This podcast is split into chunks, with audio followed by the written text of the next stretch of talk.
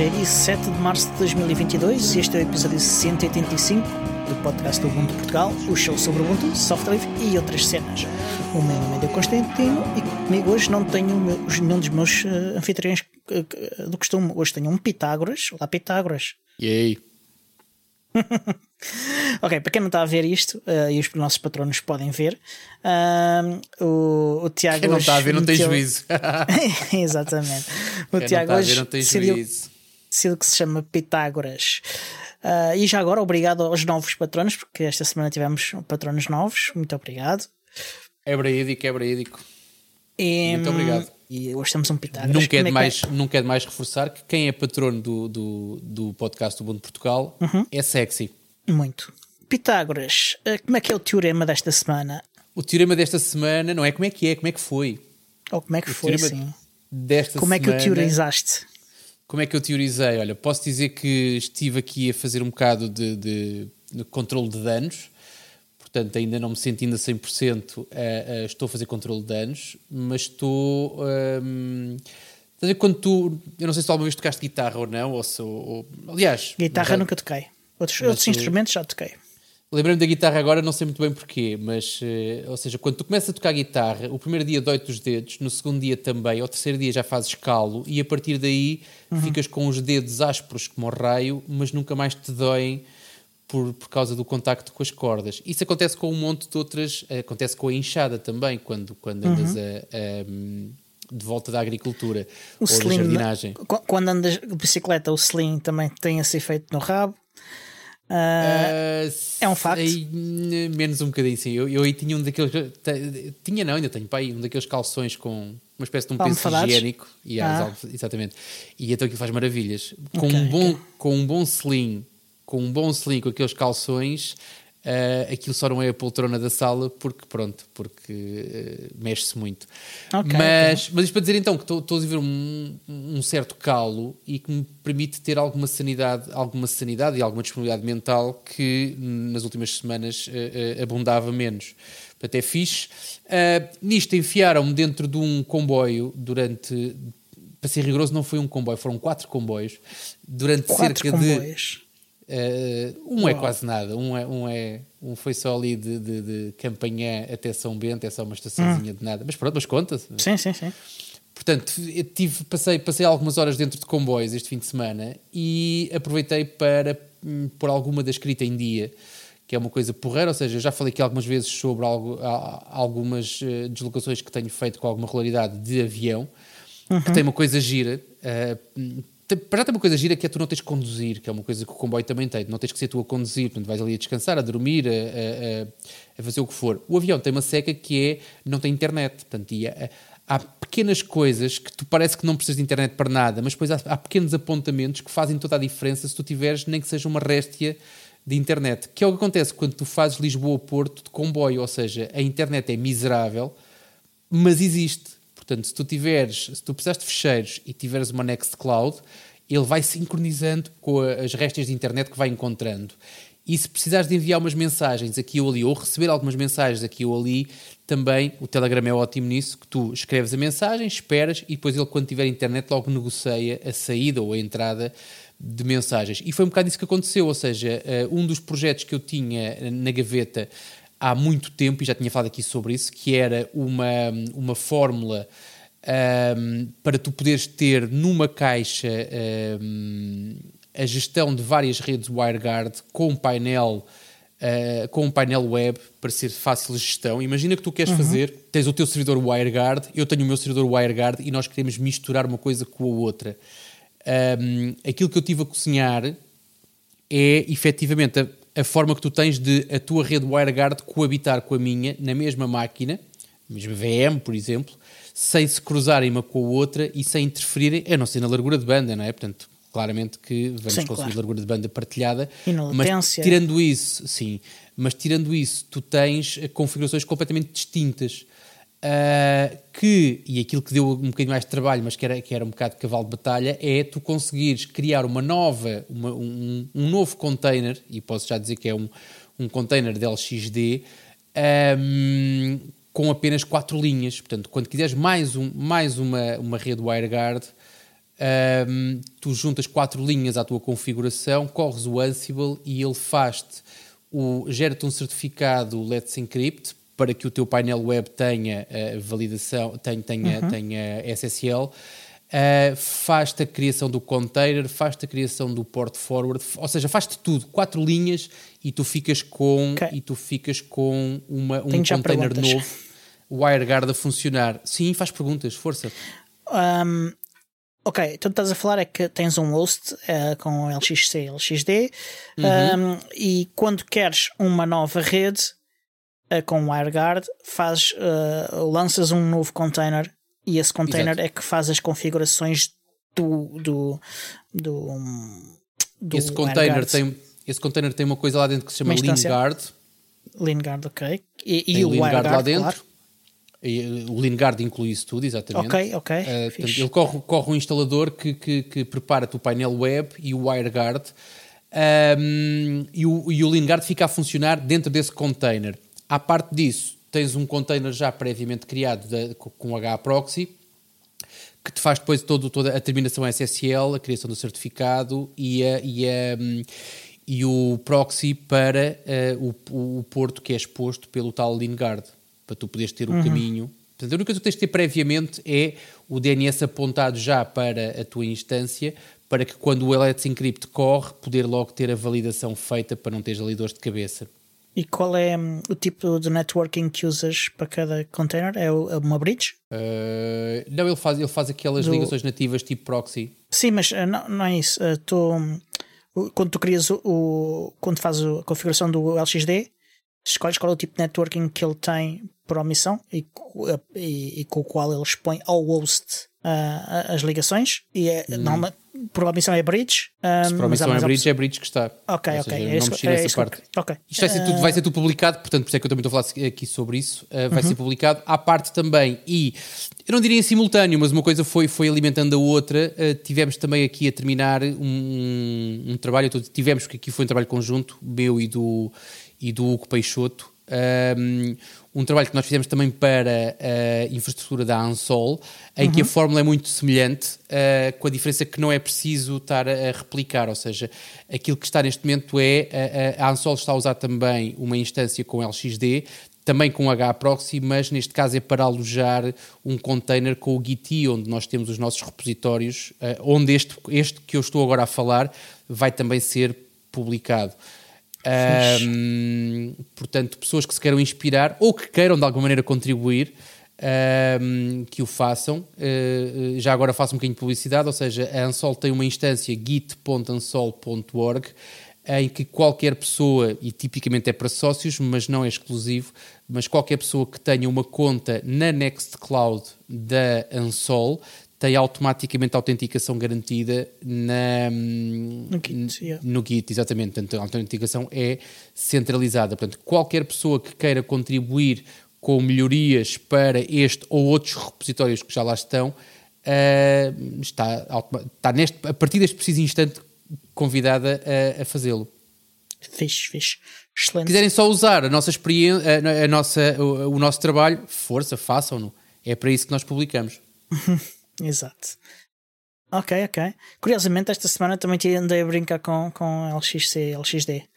Um, isto porque uh, eu tive uh, a rever e, e a, a, reaprender, será mais apropriado, uh, uma, uma coisa que eu já, já, já soube em tempos, mas que passou muitos anos desde que usei e então já não sabia. E como estava a, a dar uma espécie de lições a alguém sobre isso que me pediu ajuda, uh, eu fui reaprender, que, que é React, que é uma framework de JavaScript para, para fazer uh, frontends com, com, que podem ser bastante complexos, mas uh, usando React, o React torna tudo um bocadinho mais simples. E como estava a fazer o setup do meu ambiente de desenvolvimento, eu não queria poluir a minha máquina com, com, com software que eu só iria, usar para aquele propósito, uh, eu obviamente uhum. criei containers com, com LXC e LXD. Um, e pá, e, e, é, e é fixe porque porque ao contrário dos containers aplicacionais como o Docker que são muito minimalistas, eu tenho ali tudo o que eu preciso. é, o, o e objetivo se não tiveres, instalas. Exatamente. exatamente. E, e, e, o objetivo dos containers aplicacionais de Docker é, é, precisamente o contrário, é ter o mínimo possível para ter lá uh, a, a, aplicação. Eu li não, queria ter o, o máximo, quase o máximo possível para poder chafurdar à vontade uh, na, naquele ambiente de desenvolvimento. Uh, e, pá, e o LXC e o LXD permitem isso de uma forma muito, muito simples. Um, Usas algum script ou alguma coisa para automatizar cada vez que precisas de, uma nova, de um novo container ou fazes tudo à pata?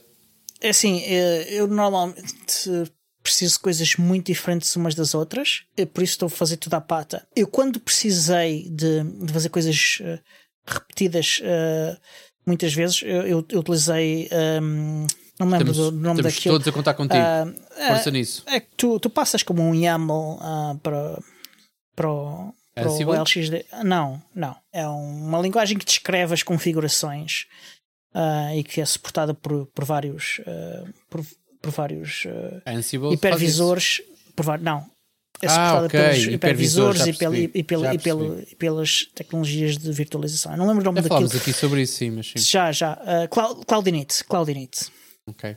Um, uh, porque eh, faz as configurações logo nativamente no, no, no sistema operativo uh, de uma forma muito simples e, e normalmente tem tudo o, o, que eu costumo precisar. Uh, neste caso, aqui em casa é, é, tudo tão diferente umas coisas das outras que, que eu não preciso sequer fazer isso. Uh, parte sempre a partir da, da base do Ubuntu e, e, e, e e Se dizer que depois não tens a vantagem de tu fazer isso mesmo que faças só uma vez é que ficas com autodocumentação. Quando tu usas qualquer coisa para, para, levantar uma máquina e faz um script qualquer, mesmo que uhum. tu só uses uma vez, olhando para ele sabes o que é que lá está dentro. Enquanto sim, fa sim. quando fazes manualmente, depois se precisares de replicar, nem que seja uma parte ou um bloco. Sim. Um... Acontece que eu faço que, que, que, normalmente quando lanço estes containers faço sempre coisas que já sei e faço automaticamente sem precisar disso. E, e, quando não sei, normalmente estou a seguir um documento qualquer de outra pessoa. Portanto, já okay. está documentado.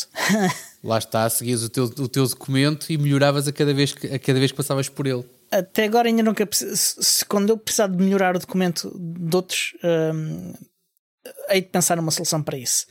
Um, mas até agora estou simplesmente a seguir documentos de outros ou a fazer coisas que eu faço no meu dia a dia normalmente e que não, e não, e não precisam disso. Pá, e o LXC é, é, é excelente para isto uh, e adoro o LXC para isto. Uhum. Ah, com, a vantagem, com a vantagem que já há algumas versões, há uma coisa muito fixe que permitem fazer uma coisa que vai no sentido oposto. Normalmente eu crio os containers para isolar as coisas do, uns, dos containers uns dos outros e do host. Mas às vezes é preciso trocar ficheiros ou fazer coisas interativamente entre o container e o host. Há já algumas versões que, que foi adicionado ao, ao LXC e ao Ubuntu uma coisa que é o ShiftFS, que permite uhum. com que os IDs dos utilizadores e dos grupos fiquem alinhados entre os sistemas operativos host e do guest. Porque normalmente uh, ele, tra ele traduz aquilo uh, e, e, e, se não configurarem o, os containers ou, ou os shares uh, que adicionam aos containers para utilizar o ShiftFS, vão ver que ele aparece lá como o, no guest os shares como pertencendo ao, ao, user e ao grupo nobody. É. mas estás a lembrar como é que se chama aquela, o, o aquela forma que tu tinhas de, de, de, de, criar consistência na rede com utilizadores, o, o, antigo Yellow Pages, como é que ele se chama? Um, yeah, Yellow Pages mesmo. Depois aquilo arranjou, evoluiu para outro nome, mas sim. Mas agora fizeste-me lembrar, fizeste lembrar o tá. conceito é, é, muito semelhante. O NIS, exatamente. É... O NIS, yeah. yeah é mais espécie. ou menos. Na Podem aplicação é uma espécie, mas, mas, a, a parte de trás não tem nada a ver. Não, eu diria que neste resultado em particular é sim, na forma como faz e, e, e o nicho permite muito mais coisas. Claro que sim. Uh, mas sim, uh, é, bem pensado isso, porque curiosamente uh, eu tive até há pouco. o cliente que eu estive antes utilizava bastante nicho. nós tínhamos utilizadores num, num, num LDAP e depois era o, o NIS que, que, que, pagava isso pelas máquinas todas e que nos garantia as shares todas corretinhas. Os, as, as OMs todas lá nos sítios certinhos e isso tudo. Yeah. Yeah, e era isso mesmo. Pá, e isto, isto foi a minha semana. Pronto. Não sei se tens alguma semana. coisa mais, mas a minha semana só deu por isto porque Não, tive tem, que resolver tem. situações pessoais e não. Claro. Hum, tenho mais uma coisa para, acrescentar. Falámos aqui na semana passada da. Falámos não. Falaste tu eh, sobre hum, um qualquer podcast que tinhas ouvido em que falava sobre dispositivos Zigbee Ah, sim, sim, sim, ou, sim, ou uma integração com o Home. Z-Wave, sim, também. Com, com integração com o Home System, sim. Não é também, é exatamente Z-Wave. Portanto, aquilo que deixou de. eh, ou, ou aquilo que vai ser descontinuado, acho que ainda não é, mas vai ser descontinuado. Eu depois estive a ouvir, ouvi mais tarde, estava no meu, estava no meu backlog e então eh, achei curioso, por dois ou três dias a seguir, ouvi exatamente aquilo que tu deves ter ouvido para falar sobre isso. Fiquei descansado porque a integração, e acho que não é integração, acho que tem que ver com, com um conjunto de dispositivos, se não me engano, mas é tudo Z-Wave, portanto que vai Ah, ser ok. descontinuado. Eu fiquei descansadíssimo porque disse: ótimo, olha, ótimo. inteligente, inteligente ou sortudo, o gajo que eh, me fez pender para Zigbee e não para Z-Wave, porque existe um bocado, isto é um bocado como o Benfica e o Sporting, há malta que não sabe muito bem porquê, mas opta por um ou pelo outro. Eu não sei porquê nem porque não, acho que acho que tropecei no Zigbee e fiquei. Um, e no outro dia estava a olhar porque a, a minha integração permite-me ver a totalidade. Aliás, qualquer integração do Home Assistant permite fazer totais. E tu tens, estava a entrar na, e a configurar qualquer coisa no meu Zigbee e vi que já tenho 24 dispositivos Zigbee neste momento na minha rede. Um, e vou ter muitos mais, uh, uh, brevemente. Quer dizer, depende, depende se uh, as, as cadeias de abastecimento e as cadeias de, de- se, não, Sim. se não vão ter agora nenhum tipo de problemas, mas o meu objetivo é facilmente chegar aos 40, 50 dispositivos com aquilo que eu ainda tenho para, hum, uh, para terminar. Vamos chamar-lhe assim. Ok, ok. Pronto, vamos passar as notícias. Bora lá, vamos para as notícias. Ok, então vamos ahm, para as notícias. Uma é uma notícia a respeito de uma notícia que já falámos nos dois episódios anteriores, que é já são conhecidos os vencedores do concurso de, de wallpapers para o Jabbing Jellyfish. Ahm, eu estive a vê-los, são os, os 10 vencedores são espetaculares, dos 10. Ahm, gosto em particular dos dois primeiros, do sexto, sétimo e do oitavo. Ah, a maior parte são fotografias, ou, ou acho eu que são fotografias, algumas, se não são fotografias, são, são gráficos muito bem gerados ahm, de paisagens. Ah, há dois ou três que são abstratos e há um que tem o rato, o rato do XFCE ao estilo dos backgrounds mais recentes, ah, dos wallpapers mais recentes do, do Ubuntu, ah, que, com ali meio estilizado e o animal e o, e o, e o, e o background. Ah, podem ir ver ah, isto, nós deixei um link para o blog, para o blog do, do Ubuntu, onde podem ir ver e, e, e- ver se gostam de algum. Se não, podem esperar também pela release e ir lá escolher e usar. Não sei se já viste algum? Ou se já Eh, viste. Não, eu tenho, tenho, tenho duas coisas para dizer. Uma é uma farpa, ahm, mas vou deixar para o fim, eh, para o fim do deste comentário. Eh, eu falei com um, com um grande amigo meu que, que, que faz belíssimas fotografias. Aliás, algumas das fotografias mais giras que eu tenho no meu ambiente natural, que é a neve, foram tiradas por essa pessoa. Ok. Um, também gosto particularmente de algumas fotografias que ele tira onde eu não estou. Aliás, até gosto mais dessas do que daquelas onde eu estou, honestamente. Mas tentei convencê-lo a participar. um, não sei até que ponto, agora fiquei curioso, porque eu depois não falei mais com ele. Não sei se ele chegou, mas eu, se ele tivesse participado, provavelmente tinha-me dito. Mas tentei desencaminhá-lo, a coisa não se, não, se, hum, não se deve ter proporcionado. Mas, mas pronto, em relação, em relação hum, ainda a este concurso, não pude deixar de ouvir o podcast do Bom de Portugal da semana passada, especialmente a parte em que eu já não estava, porque eu tive que, tanto tive, eu estava, estava de, de, de prevenção e o meu telefone tocou eh, e, e eu tive que, tive que ir ver o que é que se passava. Felizmente não foi nada de, de- de dramático, mas ainda assim tinha que estar disponível para ver o que é que se passava. Claro. Portanto, não consegui terminar. e não pude deixar de achar curioso, não pude deixar de ouvir e, e achar bastante curioso uh, que uh, o, o, concurso não fechou porque não pessoas. Exatamente, porque pessoas estavam em deslocação. Epá, isso é uma desculpa da treta. Um, honestamente, é uma desculpa da treta, porque. Uh, e, e, não temos que ir muito longe. Nós que somos nós e que não devemos cavaca ninguém e que ninguém depende de nós, quando vamos de férias, quando temos algum compromisso que nos vai ocupar mais dias, nós gravamos antes, nós agendamos, nós fazemos, arranjamos solução. Alguém alegar que não trancou, ou uma equipa alegar que não trancou ou que não fechou o concurso porque estava numa deslocação, é pá, deixem-se tretas, esqueceram-se, assumam não, não, não ponham as culpas na deslocação de trabalho, uh, porque isso é falta de trabalho de casa e é, e é uh, amadorismo.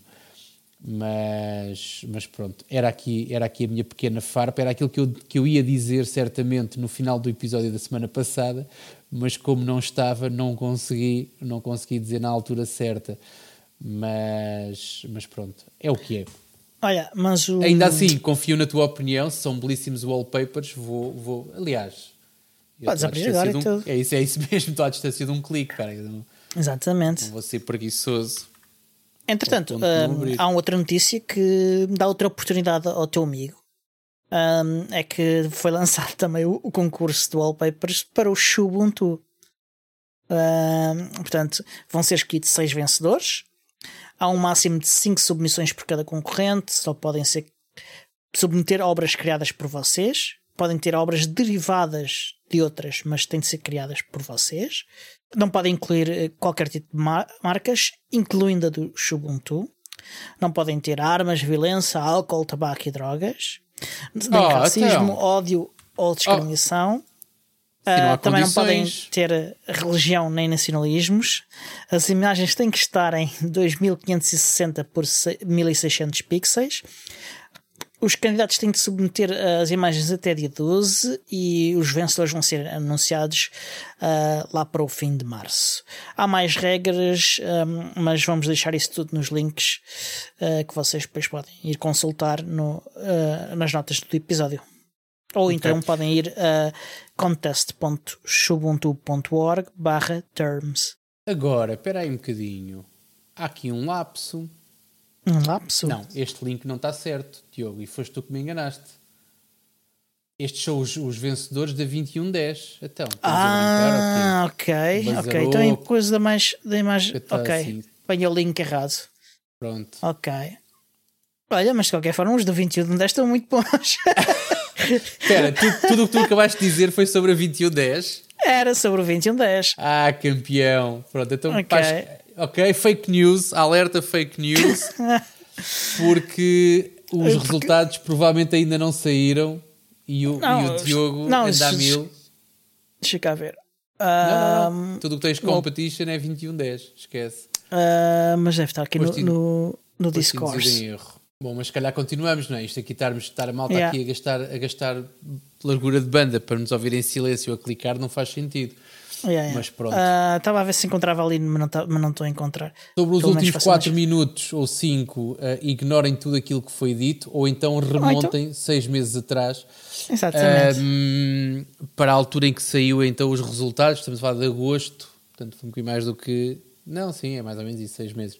Uh, portanto, eu estava a achar muito estranho que Uh, alguém se tivesse descuidado a fechar, o, a fechar o, o, o, concurso e que depois rapidamente tivesse logo votado e tivesse logo chegado as, a resultados. As votações foram, foram feitas, são feitas no discurso automaticamente.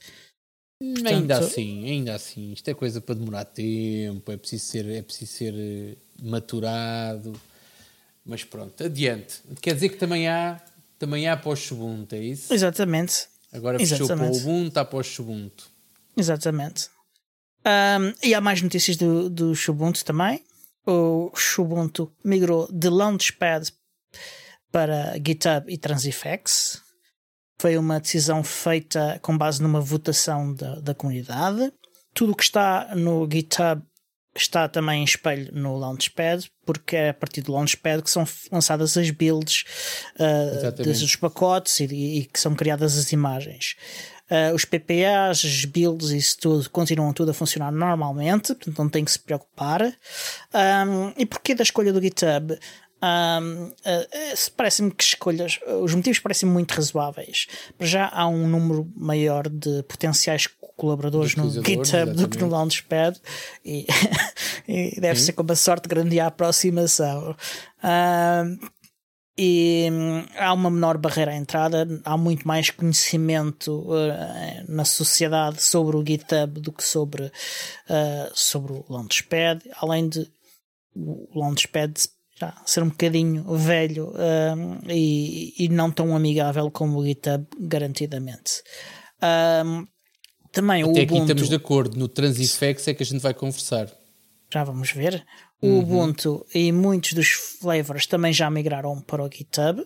Os upstreams uh, já estão no GitHub. O IDE do GitHub uh, simplifica a vida a não programadores para fazerem outros tipos de contribuição que não programação em si. E também é mais fácil encontrar todos os projetos uh, do Ubuntu a partir de uma única página. Portanto, se forem à página da organização, estão lá os links todos que, que podem seguir.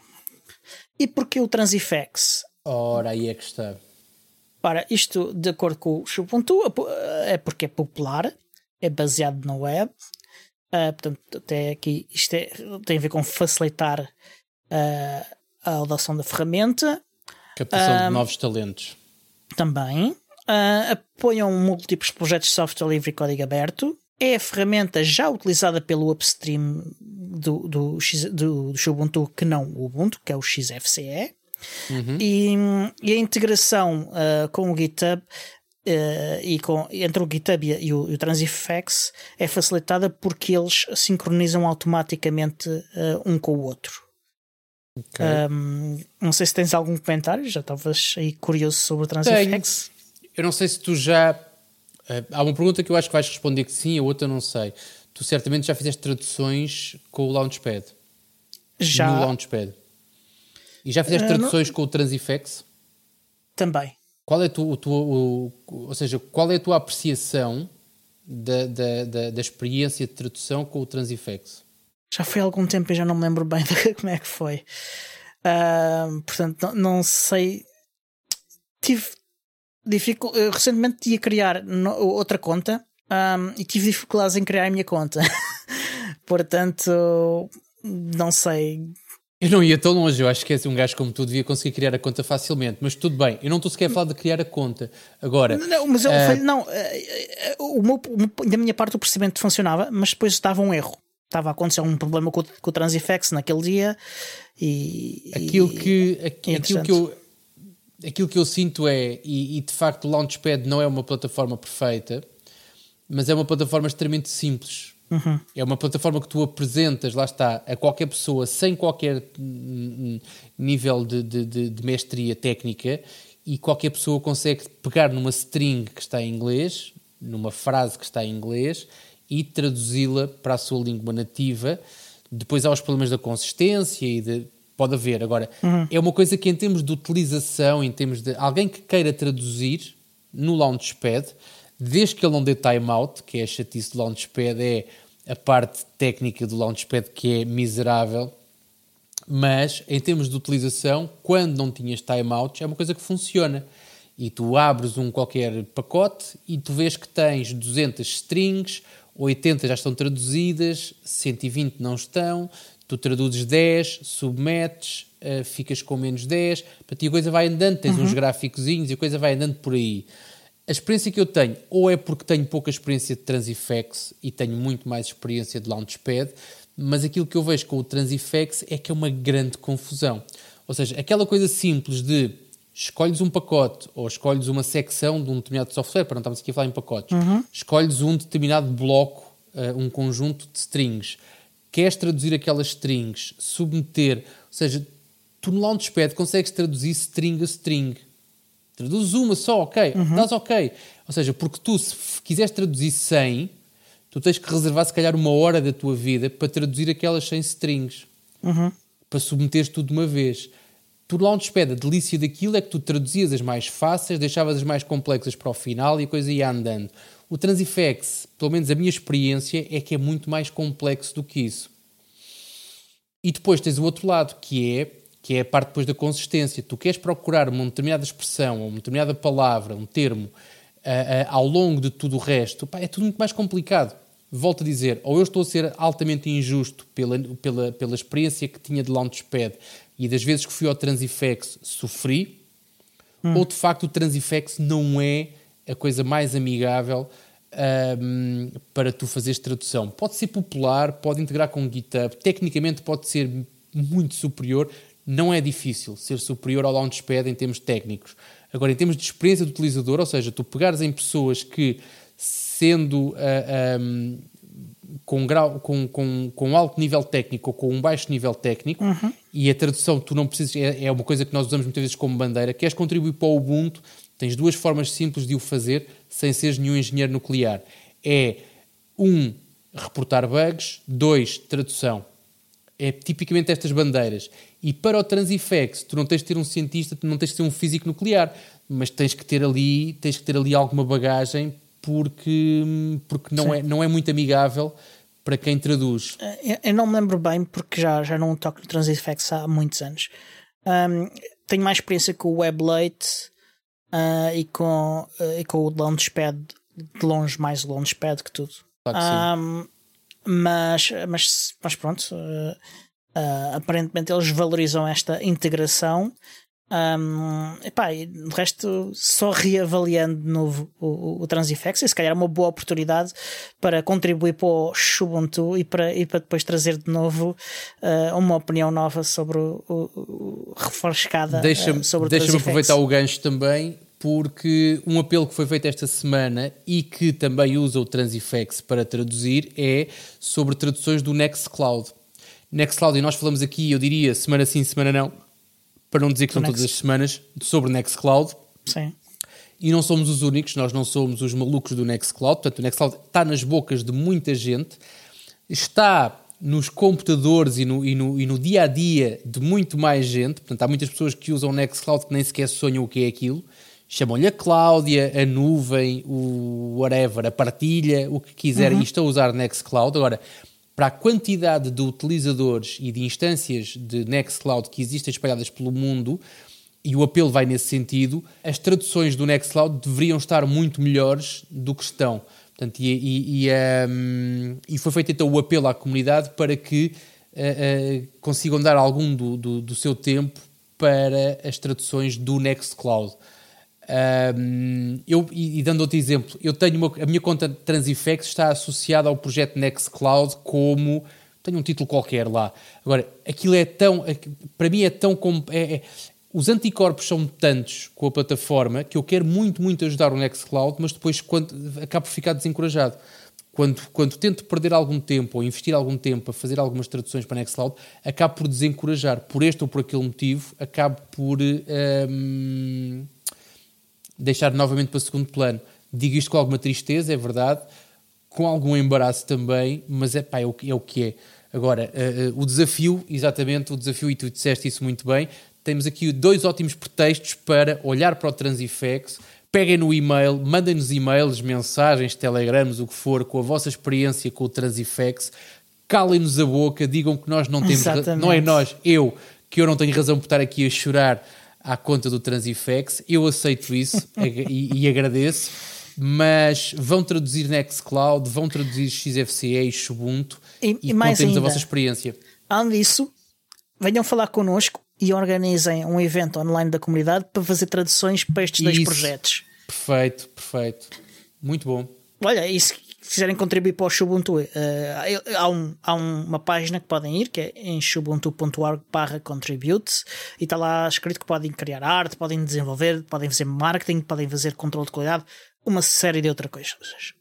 Um, Quem contribui para o Xubuntu é sexy. Muito. Ah, e uh, eu gosto mais notícias ainda do Ubuntu o, o, e, do, e do Ubuntu neste caso. Uh, o Ubuntu anunciou oficialmente que vai participar na Ubuntu Testing Week. Uh, a equipa de, do Ubuntu uh, é que tem estado por trás da maior parte da organização de, deste, deste, deste evento, que é um que vai decorrer agora entre 1 e 7 de Abril. Portanto, se quiserem saber mais sobre isto, nós vamos deixar aí uma série de links, uh, inclusive guias uh, e tudo isso uh, no, no site do, do Xubuntu e no wiki do Xubuntu. o link para o, Telegram, para o grupo Telegram do Ubuntu Testers, de, para o link de Telegram para para, para o Xubuntu Development, tudo isso. E, e de Xubuntu está tudo esta semana. E agora vamos entrar numa das minhas partes preferidas, que é a parte Culinária? das notícias. Também, também. Uh, mas, aliás, até, até, até há apps de culinária para o Ubuntu Touch. Mas, claro mas esta é a mesma secção de, de, de, de Ubiports. Uh, uma notícia que deve agravar, uh, deve, que te deve agradar é que já existe uma aplicação nativa para Spotify no Ubuntu Touch. A aplicação já existe há algum tempo, mas só agora é que ela entrou para a Open Store. Nativa? Uh, nativa. O que é que quer dizer com nativa? Ou seja, não é uma, uma web app, é isso? Exatamente. Ok. É preciso conta premium? É. Ok, faz sentido. Não me chateia é porque eu pago. Pronto. Eu, eu pago o meu e... Spotify. Ok. Então, Já estou a ligar ficas... o meu Fairphone. Espera aí um bocadinho. Pronto. Pronto.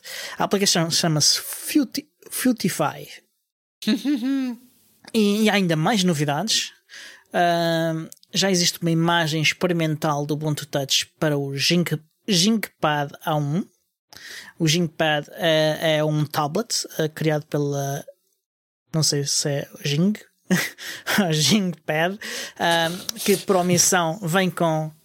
Uh, com o JingOS, Uh, tem outras opções, inclusive é com Android e com. Já não sei. Sailfish OS, acho eu.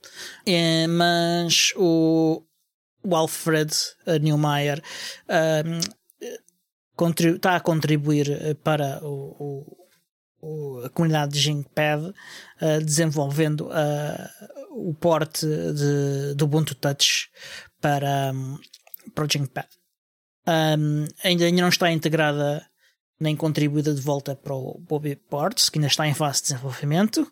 Um, mas uh, se quiserem testar já é possível e vamos deixar links para uh, o, o, Twitter do, do Alfred, onde vocês podem ir buscar tudo isso. Também podem ver no, no, num dos nossos links um vídeo uh, de um utilizador a, a demonstrar o, o Ubuntu Touch a correr no Jingpad e corre bastante bem, há que dizer. E isto apesar do porte ainda não estar completo. Uh, e isso é bastante interessante. Uh, e o Alfred também colocou um, um, screenshot do, do, do Ubuntu Touch dele no Jingpad a correr VS Studio Code. Eu vi, eles, publicaram na, eles publicaram na Store o VS Codium. Exatamente, que é exatamente a notícia a seguir um, que o Alfred pegou nesse trabalho e, e, e como não se pode publicar uh, o VS Code por causa do branding da Microsoft um, e, e, provavelmente do licenciamento também, mas como o VS Codium é uh, software livre, ele pode utilizar todo esse trabalho uh, e, e publicar, empacotar e publicar na Open Store o VS Codium. O que é muito, muito fixe, acho eu. Sim, eu ainda não vi, não sei se, não sei se, se, se, ou seja, percebi que era preciso um teclado externo e um ecrã, um rato, já não me lembro o que era, uh, mas que era preciso equipamento externo. Ainda assim, mesmo com equipamento externo, uh, teres um, um Codium dentro do teu telefone ou dentro do teu tablet com, com o Ubuntu Touch, acho. Uhum fantástico, desde que seja usável. Porque, por exemplo, eu lembro-me de ter o LibreOffice dentro do, do, do M10 10? e ele corria, não era, era usável. Uh, não era usável em, em, que, em que detalhe? Já não me lembro bem qual no detalhe em que a janela abria, mas depois tu queres interagir com, por exemplo, uma folha de cálculo e com células da folha de cálculo e um toque para cli... não, ah, não era usável. Tinhas de, usar, tinhas de usar um rato lento, externo. tinhas que usar, um rato. rato. era lento, eh, era muito legado, era mais... ou seja, não era usável, não era usável, ou seja, prova de conceito, corre lá, corre, uh, se tu podias confiar nele para fosse o que fosse, uhum. é pá, não. Sim, não. Aqui, aqui no caso do VS Coding tens também de usar um teclado e um rato, ok? Não é um, é um ecrã, um ecrã não é preciso. É um teclado e rato, é isso. Era isso. Sim. Eu sabia que era preciso dois dispositivos, não sabia quais eram, mas faz todo sentido que seja o teclado e o rato. Sim, obrigado, Diogo. Exatamente. E uh, porque ele não suporta toque, é uma aplicação que não, não, não suporta toque, é uma aplicação Electron. Um, e que por isso também vai consumir alguma memória, portanto tem de ser um dispositivo com, com alguma memória RAM disponível. O Ginkpad não sei quanta memória é que tem, mas os, tecla os smartphones recentes já, já têm uh, essa capacidade na boinha. Na boinha. Uh, e, e 8 GB são mais do que suficientes para isso. 8 GB de RAM. Parece-me um, bem. Agora, posso dizer, já agora que falamos sobre isso, uhum. e sobre a utilização de uma folha de cálculo num uh, dispositivo móvel, posso-te dizer que assisti este fim de semana a alguém que estava a fazer uma projeção e que estava a usar um, uma suite de Office que nós já falámos aqui também, pela qual temos muito carinho, que é o Collabore Online, uhum.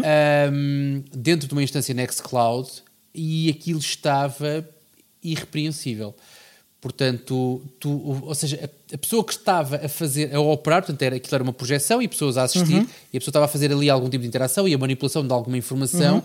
Posso dizer que em momento algum tu sentes que aquilo era uma aplicação web que corria dentro de uma instância Nextcloud. Portanto, aquilo parecia uhum. claramente que tu estavas dentro da tua janela, da tua, da tua aplicação de folha de cálculo preferida e estavas a interagir com ela. Portanto, fantástico. Ou seja, muitos parabéns à Nextcloud e à, e à, e à Colabora porque têm feito muito, muito trabalho válido.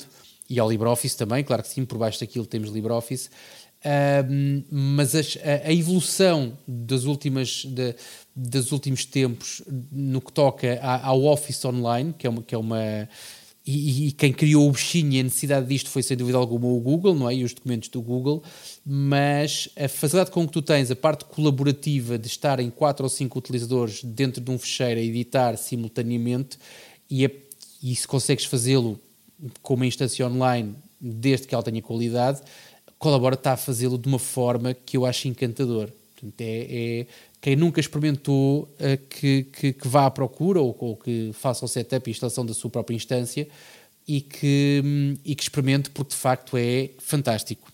Sim, concordo. Uh, também já experimentei.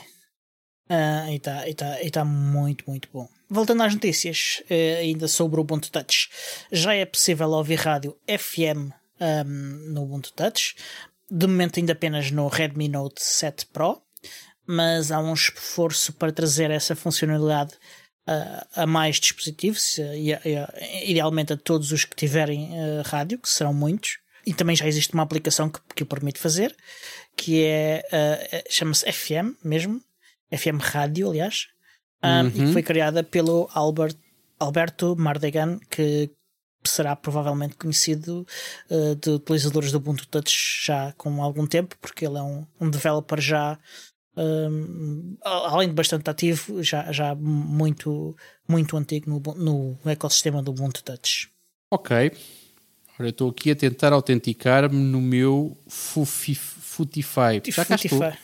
Ora, aí está. Então, vamos fazer aqui em direto uma review. Eu não consigo fazer uma review tão, tão, tão rapidamente quanto isso. Eu acabei hum. de fazer login.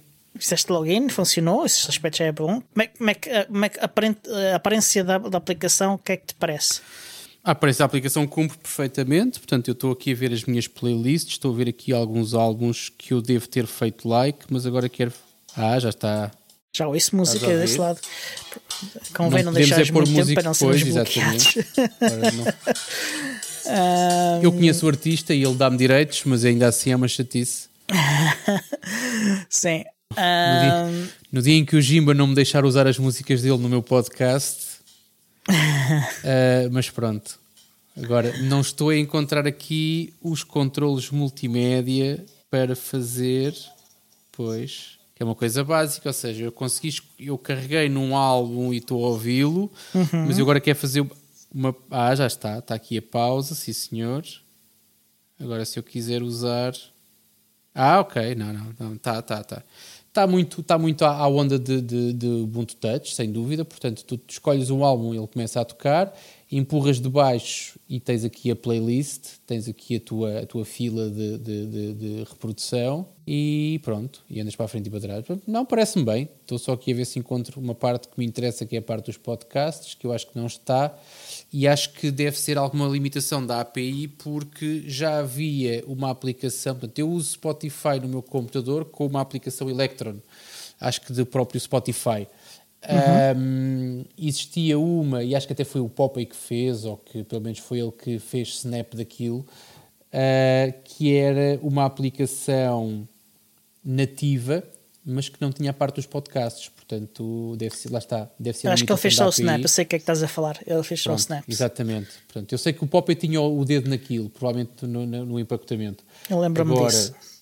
A única coisa que eu tenho aqui são músicas mas pronto, mas, dá, mas uh, funciona. Ou seja, eu diria que 70%, 60% a 70% do tempo que eu gasto no Spotify é ouvir podcasts atualmente, mas para a parte em que tiver a ouvir música já consigo ouvir, já consigo ouvir no meu Ubuntu Touch. Fiz. Ok, fiz, fiz, fiz. Muito bem. Boa malha. Voltando às notícias, temos aqui uma. Queres ouvir? Uma queres que eu te ponha aqui accept? Eu já vou... Ah, não podemos, depois, depois, depois bloqueia-nos o vídeo.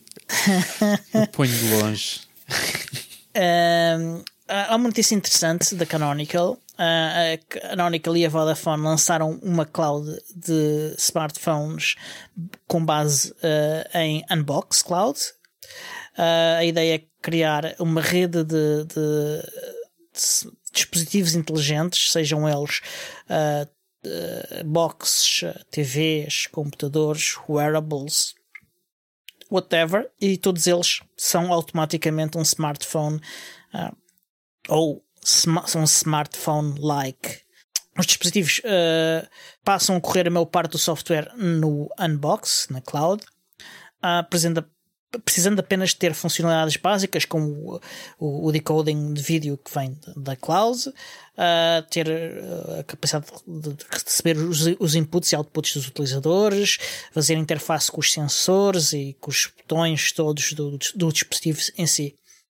Um, a storage e a computação mais exigente ficariam na cloud. Uh, e que, que pode ser escalada em termos de capacidade conforme é necessário obviamente.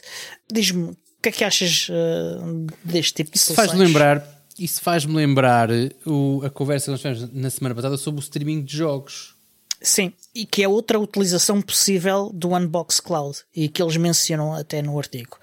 O streaming de jogos é, é, é, é outra das áreas que, que a Canonical está a utilizar, uh, em que a Canonical está a promover o, o Unbox Cloud.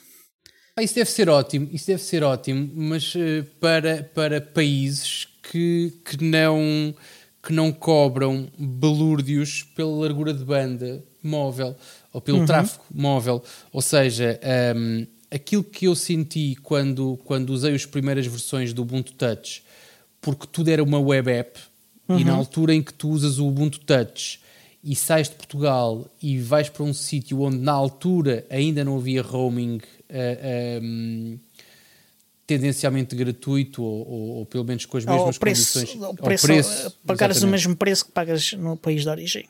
Exatamente. Uh, quando isso não acontecia, era uma violência, porque de, tudo o que tu fazes, no, tudo o que tu fazias dentro do teu, do teu uh, Ubuntu Phone era via web. E se não uhum. tinhas rede móvel ou se não tinhas dados móveis, era uma chatice. Ou Mas fazias que... como fazia o Costales, que era comprava um, um, Lica, um cartão Lica no sítio onde chegava uhum. e, e, e, gastava e pronto. Uh, ou então era complicado. Quando tu tens, que, quando tens que, streaming... Eu que não acredito que eles vão, que vão contar com isto para, para, para o tráfego. Então, mas aí entra, entra a questão da naturalidade da internet e, e o atentado que é, mais uma vez, ou, ou... Não, não diria que sim, não diria isso, porque uh, o, que, o que ele está a fazer é correr as tuas apps como uma VM né? Uh, na cloud. Não, não é tanto. Na, não, não é uma cloud, questão... portanto, os teus e, inputs e, e, e outputs e aí podes pôr as apps que tu, e, aí podes pôr e aí podes pôr as, as apps todas que tu quiseres, em teoria, não é? Sim, mas a Poderás é ter essa. uma experiência a de é curada. Tu tens primeiro um custo, certamente, que é o custo do armazenamento das tuas aplicações na cloud. Essa é uma que pode ser cobrada Uhum. ou não.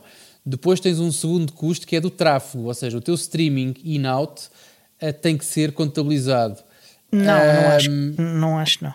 Não acho que não acredito que vá ser sequer. Se não, lá está. Se não for contabilizado, é o tal a tentar dar neutralidade à internet. Não é, não. Deveria ser. Se é, um tráfego, se é tráfego na internet, devia ser contabilizado.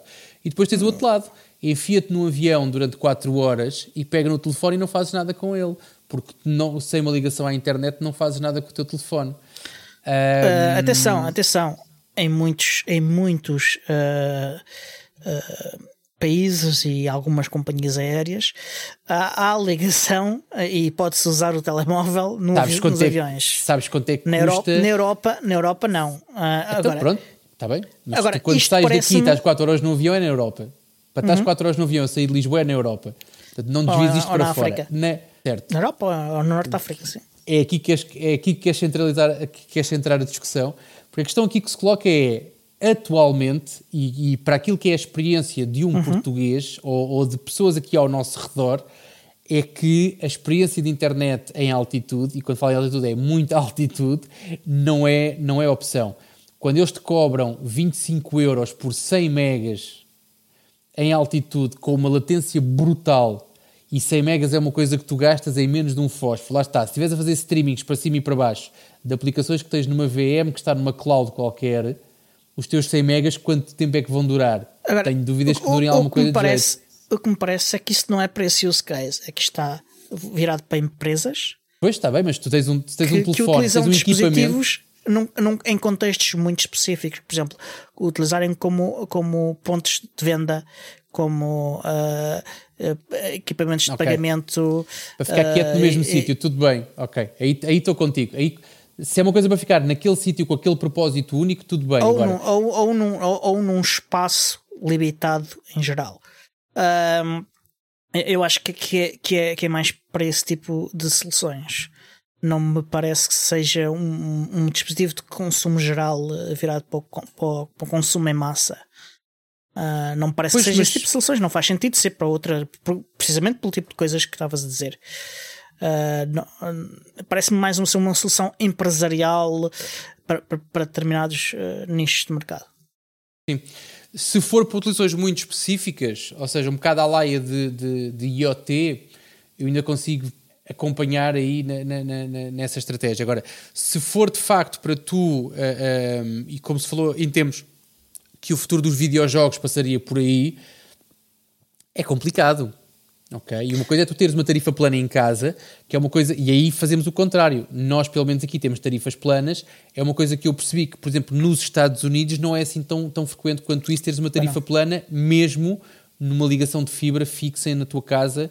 Normalmente tens um plano de dados associado, seja pequeno, médio, grande, mas tens um plano Yeah. de dados. Portanto, e quando tu entras no streaming para tudo, Uh, tens que fazer contas ao tráfego que gastas, porque então quando, quando tu estás a, stream, a fazer streaming de jogos a 4K, com não sei quantas FPS ou com não sei quantas. uh, uh, 4K num telemóvel não vai ser, mas. Não te falo do, do telemóvel, Mas- te falo do, do conceito de streaming do modo geral, do streaming para jogos, Ah, do streaming sim. para aplicações. Portanto, quando tu começas a entrar neste tipo de, de, de- de utilização, há muitas contas que tu tens que fazer e, e- e- e quer queiras, quer não, teres a aplicação do teu lado, tens de ter computação, mas eu compras um bom telefone, o telefone dura-te um ano ou dois e tu só tens e tu usas a aplicação no teu equipamento. Ao fim de dois anos trocas.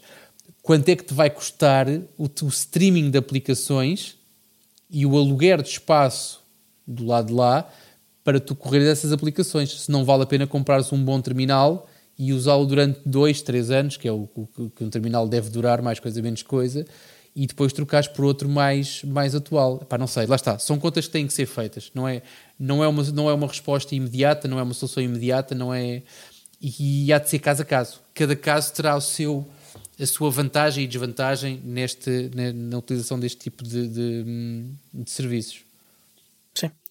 Ahm, isto é de facto uma solução virada mais para organizações Ahm, e, e, e, de facto tem, tem vantagens como permitir fazer ter uma velocidade muito maior no deployment de, de aplicações e, e, de updates das aplicações e também, se, e, e, também do próprio sistema operativo, porque o sistema operativo que está no dispositivo não tem que se preocupar tanto com retrocompatibilidade e APIs tantas para desenvolvimento das aplicações. E não é só isso, é um bocado, ou seja, eu, eu sou do tempo em que uh, era complicado tu correres Ubuntu no teu computador e teres um software de faturação. Era complicado. Uhum. Na altura, Sim. o único que existia, e tu falo, quando eu estou a falar, estou a falar há, há, há uns anos valentes. Tu tinhas uhum. o Colibri. Era a única coisa que corria e que a malta depois confundia aquilo com software, com software livre ou com software open source ou com outras denominações semelhantes. Uhum. E aquilo não tinha nada disso. A única vantagem que tinha é que corria em qualquer aplicação, em qualquer sistema operativo. Uh, e depois transitas para os softwares, e agora já é bastante frequente tu ter softwares de faturação que correm uh, uh, software as a service, portanto, correm num painel web em que tu estás nas tintas para o browser, estás nas tintas para o sistema operativo, estás yeah. nas tintas para o equipamento. Tu podes correr aquilo num telefone se quiseres, num watch, se tu quiseres, se tiveres um watch que tenha um telefone que tenha acesso à internet, se tiveres paciência para isso e dedos pequeninos, também uhum. deves conseguir fazê-lo. Um, e nesse sentido é porreiro. Agora, um, e tens essa vantagem, é, só tens de ter preocupação de teres o teu sistema operativo minimalista do teu equipamento atualizado e o browser atualizado e, e, compatível e depois tudo o resto corre dentro do teu browser ou dentro do, do teu programa específico que faz ligação à, à tal nuvem.